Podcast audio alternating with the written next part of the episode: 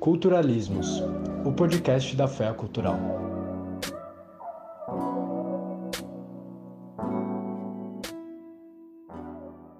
Oi, sejam bem-vindos. Meu nome é Maria. Meu nome é Henrique e nós seremos seus apresentadores de hoje. No quadro da leitura do mês, o livro escolhido pelo Clube de Leitura da Fé Cultural foi Grama, da escritora sul-coreana Kim Suk-jendre Kim. E para esse bate-papo, a gente convidou uma das participantes do clube, a Estela. Oi, é, meu nome é Estela e eu sou membro do clube de leitura da Fé Cultural. Uhul! é, só para a gente contextualizar um pouquinho sobre o que é o livro, eu vou fazer um, um breve resuminho sobre, sobre ele. É, Grama é um graphic novel é, da autora sul-coreana Kim Soo-gendri Kim, e ele foi publicado aqui no Brasil pela editora Pipoque Nankin. É, é um quadrinho, né? Tipo, é um livro em formato de quadrinho. E ele retrata a história da personagem principal, a Oksun Lee, que quando ela era criança, ela foi sequestrada pelo exército imperial japonês para servir num bordel como uma mulher de conforto, que é um termo usado para referir às mulheres que foram forçadas à prostituição e escravidão sexual em bordéis militares japoneses durante a Guerra Sino-Japonesa e durante a Guerra Mundial, a Segunda Guerra Mundial. É, no decorrer dessa narrativa, é, a gente pode acompanhar um pouquinho da história da Uksum, que começa desde quando ela era pequenininha, quando ela convivia com seus pais, até quando ela é adolescente e no momento que ela é raptada para servir como uma mulher de conforto, né, sendo submetida a um terror psicológico, trabalho forçado no campo e até mesmo espancamentos, e no final a gente consegue ver toda essa trajetória dela até a atualidade, que agora ela é senhorinha, que foi apelidada respeitosamente de vovó Utsum, e reside numa casa de partilha, que é um espaço reservado para a convivência dessas idosas que sobreviveram aos horrores da guerra. É, bom, comentando um pouco sobre a arte do livro, é, no primeiro momento, o traço da autora ele pode parecer bastante simples, mas eu acho que ele dá um tom perfeito assim para esse relato, sabe? Porque ela escolhe momentos chave para trabalhar com um jogo de sombra, sabe? Dando mais peso para certos momentos. E, e dá para ver assim que ela usa o, nanquim, né? Tem bastante influência da arte tradicional coreana, né? E tem certos momentos assim que você sente uh, o sentimento da autora, sabe? Sobre aquele momento que a Oksun viveu. E, nossa, assim, eu acho que dá pra você sentir a raiva, sabe? A tristeza, assim, daquele, daquela, daquele momento da Oksun. Eu acho que o momento, assim, mais triste do livro é é quando é retratado, né, a primeira vez que a vovó ela é estuprada, que tem vários quadros pretos, sabe? Nossa, eu acho que esse é o momento mais pesado assim do livro. Eu, eu, assim, eu consigo mencionar vários momentos assim que eu posso dizer que tipo eu senti o meu coração quebrado em vários pedaços, sabe? Uhum. É, mas esse, nossa, é, é triste demais. Outro Nossa, momento é, muito. Pode falar. É muito, é muito triste mesmo. Tipo, eu até vi um, uma autora falando uma vez que quando ela tava desenhando, né, os, os pilotos, né, pra ver como que ia ficar, ela nunca teve a intenção de tipo, deixar uma coisa ser muito forte, né? Tipo, a história em si já é uma história muito forte, mas ela não queria trazer no desenho dela uma coisa que fosse machucar, né, as vítimas de novo. Então, tipo, ela não queria causar outra ferida para as vovós. Então, tipo, ela tentou fazer alguns desenhos que, tipo, retratassem o que aconteceu, mas não de uma maneira que fosse muito pesado nem nada. Que nem essa cena que você falou, tipo, são os quadros pretos, né? Tipo, não é nada muito exposto, assim, tipo, explícito do que aconteceu. Mas, mas dá pra gente entender o que, o que, que aconteceu de verdade. Exato.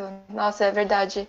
Ao mesmo tempo que o traço, em certos momentos, ele, tipo, tem um, um, peso, a história, no geral, assim, os desenhos, eles trazem uma leveza muito grande, né, eu acho. É, por causa do traço mais, mais simples.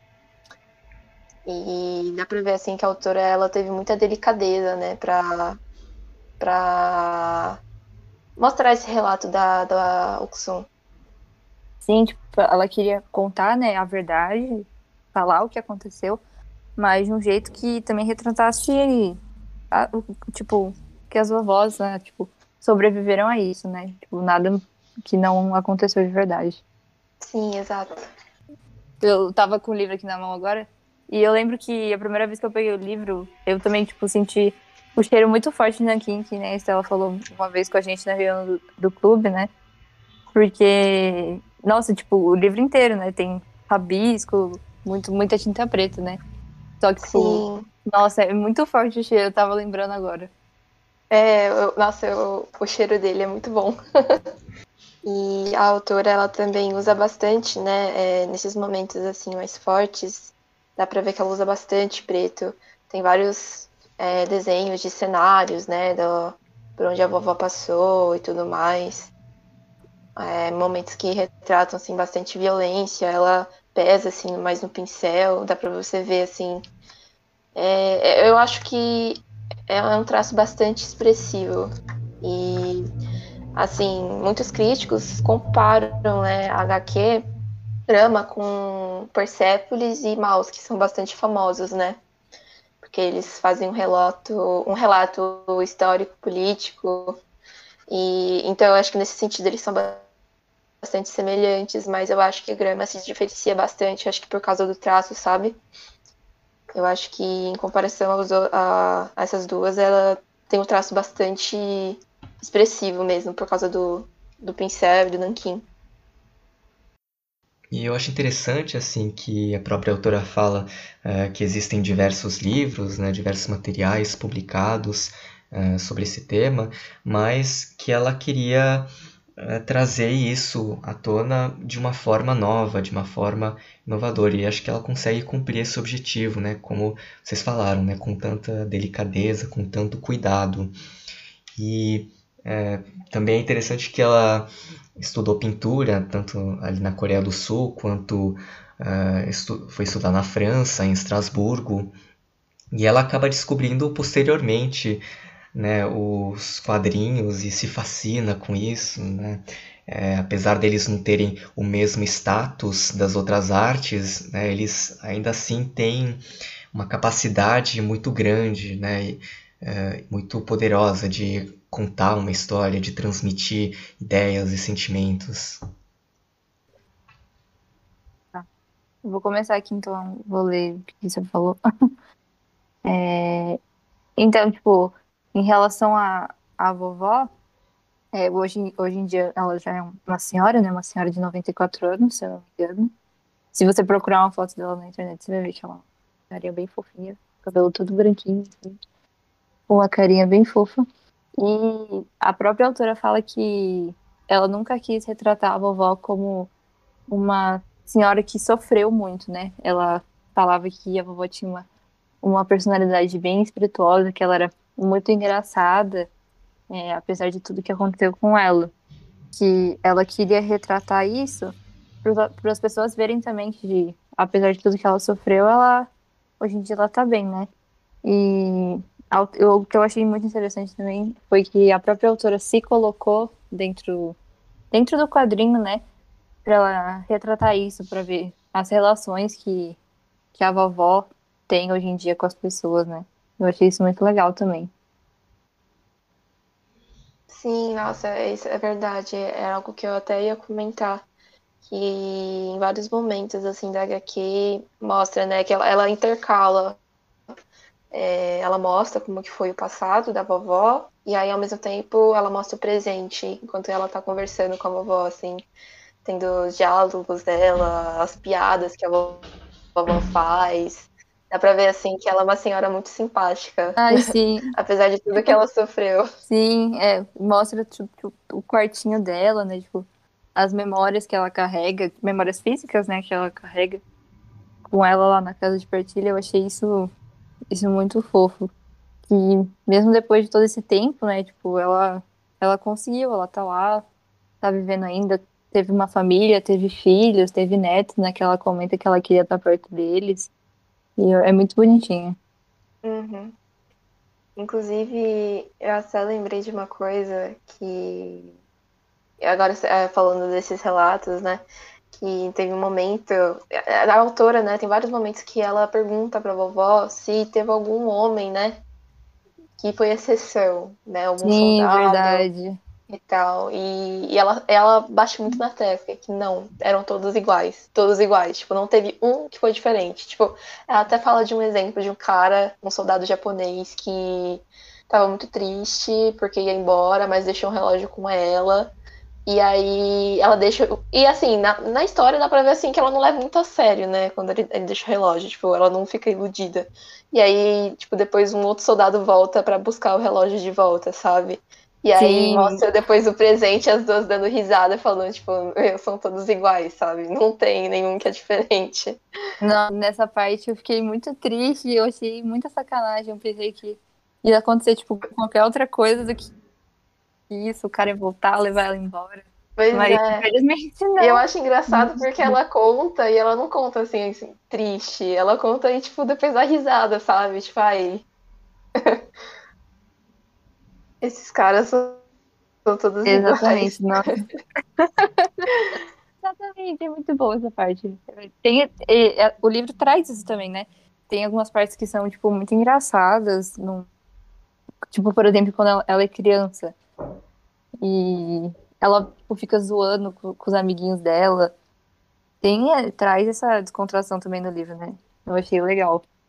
Sim, Essa parte acho mais que é. prosaica, talvez, né, da vida, não só intercalando bem, né, sabendo usar com equilíbrio, mas acho que em relação ao que vocês falaram, é, realmente, acho que ela consegue sair desse plano histórico né, e dessa violência ah, da guerra entre povos, né, essa violência contra civis, mas também abordando de uma forma geral ah, como ela, mulher, jovem e pobre, né, ah, se inseria ali na, na sociedade. Sim. E Ele mostra todo um contexto por trás, né? Tipo, do que estava acontecendo também. É muito legal. É, e inclusive é, retratando assim as limitações que ela sofria é, em razão disso, né? A restrição ao acesso à educação e depois que ela sai da casa de conforto, como ela é marginalizada, né? Ela é alvo de estigmas, preconceitos. Sim, eu acho legal que essa HQ ela mostra depois, né? Que, porque assim, a gente imagina que, bom, ela foi escravizada e depois ela é liberta, então vai ficar tudo bem. Então depois que ela é liberta, tudo vai ficar perfeito. Mas não. Tem todo o estigma, né, que as mulheres de conforto traz com ela, elas sofreram muito preconceito. Tanto que, tipo, ela fala que teve um certo momento que todas as mulheres elas saem e elas ficam juntas e aí todo mundo vê com maus olhos, né? Porque ah, elas são prostitutas. É, eu imagino que assim, naquela época a sociedade achava que essas mulheres elas faziam aquilo porque queriam, né? É, eu acho isso um absurdo, tipo, quem que ia querer levar aquela vida, né? Ah, e bom, e eu acho que assim, ao longo da história você vai, você vai conhecendo a vovó, né? Você vai vendo a vida dela, tipo, desde que ela é pequena, passa pela adolescência, ela virar adulta e ser uma idosa. Então eu acho que você acaba se apegando a ela, né? Até por causa desses momentos que ela faz as piadas e tal, você vê que tipo, ela é uma senhora muito simpática, muito, muito enérgica, né? E aí. E aí você vê ela sofrendo e você acaba sofrendo junto com ela, sabe? E não, não é pouco, né? O Tanto que ela sofre. E. Nossa, eu acho que. Meu, eu fiquei tão brava, sabe? Porque assim, ela é, liber, é liberta, aí ela vai atrás do cara lá que ela conheceu, se casa com ele. Por, e aí depois de três dias ele vai embora, porque ele vai ser soldado em alguma guerra lá. Só que ele mente, né? E depois a gente vê que ele mentiu e foi se casar com outra mulher. Porque naquela, naquele ponto da história, né, a ela não, não, não podia ter mais filho por causa do. Né, foi um, uma consequência, assim, do, dela ter passado naquelas casas de conforto. E, e aí ela passou 10 anos esperando o cara, achando que ele tinha ido pra guerra. Sabe? Nossa, e ela passa 10 anos trabalhando, cuidando da família do cara. E aí ela descobre por acaso, né? Que foi um tio que viu ele andando pela, por aí. E aí descobre que ele estava casado com outra mulher, sabe, gente? E é. Você pensa, poxa, depois de todo o sofrimento que ela passa, ainda tem mais essa. Sabe, o que, que é 10 anos você trabalhar esperando por um cara que nunca vai voltar? E, nossa, gente. E aí, e aí você vê todo o sofrimento que ela passa. E aí, no final, ela vai, vai lá e fala, né? Que foi até a frase que a gente escolheu para colocar lá no, no nosso perfil do Insta. Que ela fala que ela nunca encontrou, nunca conheceu a felicidade, né? Nunca, desde o momento que ela saiu da barriga da mãe dela. Tipo, gente, é, esse foi outro momento também que, tipo, meu coração se quebrou em mil pedaços, porque que, que é você chegar no final da sua vida e você falar que você não conheceu a felicidade uma única, uma única vez, sabe? E você entende por que, que ela fala isso, porque quando ela é criança, ela passou fome. Aliás, na vida inteira dela, né? Quando ela é criança, adolescente, nas casas de conforto, ela também passa fome. Depois que ela sai de lá também, ela passa fome. E é, é estuprada pelos soldados. E, tipo, nossa, gente, é, que, que vida é essa, né? E eu acho que o mínimo que ela, ela e as outras mulheres, né, vítimas do imperialismo japonês, é receber um, uma retratação, né? Sim, exatamente. Ela, ela fala, né, que, tipo, a vovó fala que ela espera até hoje, né, que isso aconteça, mas que provavelmente tipo, nunca vai acontecer. Imagina você viver, tipo, 94 anos da sua vida sofrendo praticamente todo dia, para no final da sua vida você, tipo, ainda esperar que alguma coisa boa aconteça, né? No caso, tipo, uma retratação ainda. Sim. Haja perseverança, de verdade. Sim, nossa, é, a perseverança dela e de várias outras mulheres, né, cara? É... E assim, eu acho que o que me deixa mais mais brava também é o quanto essa história, ela.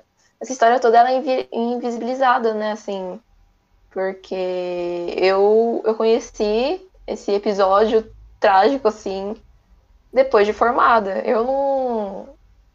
Eu não aprendi sobre isso na escola, sabe? Sim, Segunda Guerra Mundial a gente aprende sobre, sei lá, o eixo, tá lá os países, Itália, Alemanha e Japão. E aí você vê o que acontece, né, na Alemanha nazista, na Itália, e aí no Japão é só uma nota de rodapé, sabe? Assim, ah, o Japão ocupou uns países aí, foi isso. É isso que eu lembro, assim, da, das aulas de Segunda Guerra Mundial, sabe? É, tipo, eu fico pensando que na escola, realmente, tipo, eu fiquei indignadíssima quando eu, eu li sobre isso, porque como, como que a gente não aprende que isso aconteceu no mundo, né? Tipo, como é que essa parte da história foi, tipo, meio que tampada pra gente não saber que isso aconteceu. Eu achei horrível, tipo, como, como que as pessoas permitiram que isso acontecesse e ainda permitiram que isso fosse escondido do resto do mundo. Exato, exato. E, e cara, é, eu acho assim. Eu não sei por que o Japão. Ele, o Japão simplesmente finge que isso não aconteceu, né? É, isso é, é muito absurdo, cara. Dando um breve contexto histórico, com dados mais factuais, é, estimam-se que foram 200 mil mulheres na Coreia do Sul e de outros países é, do leste asiático que foram coagidas né, a essas casas de conforto. Desde que o assunto veio a debate público, em 1981, 234 vítimas já se apresentaram na Coreia. Atualmente são conhecidas apenas 59 sobreviventes, nove das quais vivem na casa de partilha. Essa residência, além de oferecer a elas hospedagem, oferece também atividades como terapia ocupacional. Lá também abriga o Museu da Escravidão Sexual pelas Forças Armadas Japonesas. Em 1965, é, quando houve o estabelecimento de relações diplomáticas entre Japão e Coreia do Sul, o governo japonês até fez um pedido formal de desculpa e em 2015 entraram em acordo né, no governo Park Geun-hye e deram uma indenização de um bilhão de ienes, que seria mais ou menos 9,4 milhões é, de dólares. Mas eles não consultaram nenhuma das vítimas durante esse processo, e aí, uh, com pressões sociais no governo, né, já o governo sucessor do Jae-in, eles anulam esse fundo de indenização em 2018, e causando um escândalo no governo japonês. Né? E essa questão ainda gera muita controvérsia em relação a, aos outros dois países, né? Porque precisa lembrar que por muitas razões, esse é um assunto muito problemático no Japão, né? As pessoas tentam não falar sobre isso. É, além de ser um tema ignorado por livros didáticos japoneses, por exemplo, algumas figuras públicas afirmaram que o trabalho dessas mulheres foi voluntário, que elas quiseram que isso acontecesse com elas, que imagina, que essas atrocidades acontecessem com elas. É, outros, como por exemplo o ex-prefeito de Osaka, ele chegou a dizer que essas mulheres de conforto foram necessárias para a guerra, que foram como se fossem armas da guerra, né? É, e muitos japoneses também desconhecem esse, uh, esse fato histórico. Né? A própria autora em conversas que ela teve com fãs japoneses, eh, ela diz que é, eles não conheciam né, essa história, ficaram muito chocados e esse encontro que a autora teve com os leitores japoneses né, teve ali um, um grau né, de, de sensibilidade muito grande, né? Sim, eu até vi que teve grupos de descendentes coreanos que moravam no Japão, que eles organizaram vários encontros com ela enquanto ela estava em turnê pelo Japão, né, tipo, para poder para promover essas conversas também, né, para o pessoal ter conhecimento do que aconteceu.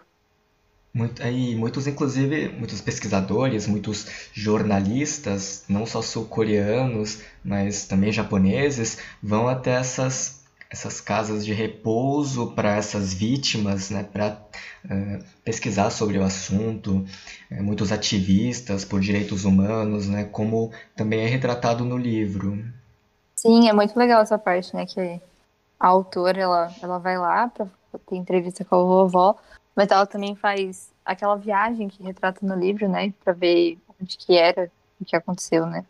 Eu acho que com tudo que vocês falaram, assim, né, sobre os próprios japoneses não conhecerem essa história e tudo mais, eu acho que reflete bastante a importância dessa HQ, né?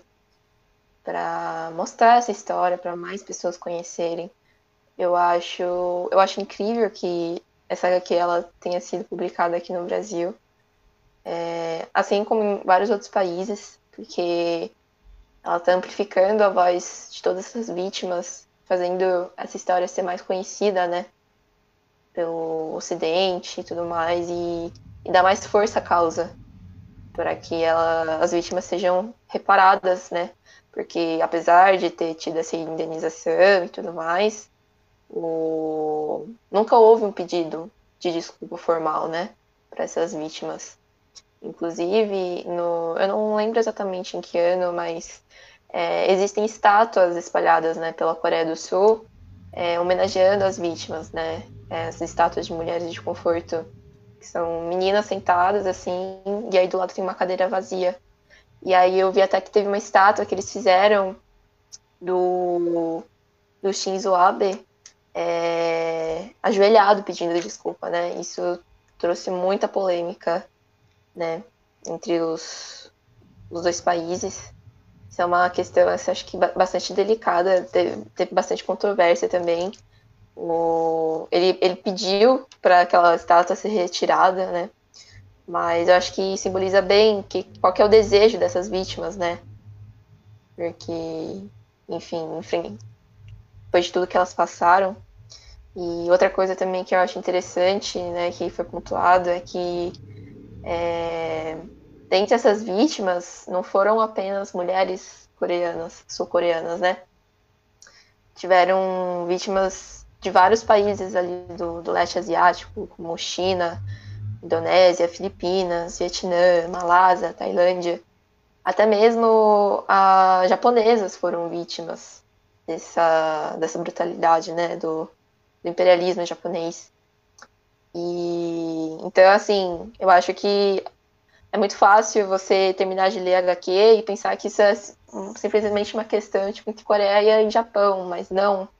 Eu acho que vai muito além disso e eu acho que é, é, muito importante pontuar isso, né? Inclusive no final da HQ tem um texto falando sobre isso e tal.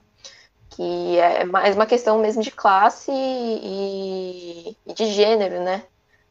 Porque tudo isso aconteceu por causa do, do machismo que tá dentro da nossa, da nossa sociedade, né? Tipo, tanto no Oriente quanto no Ocidente.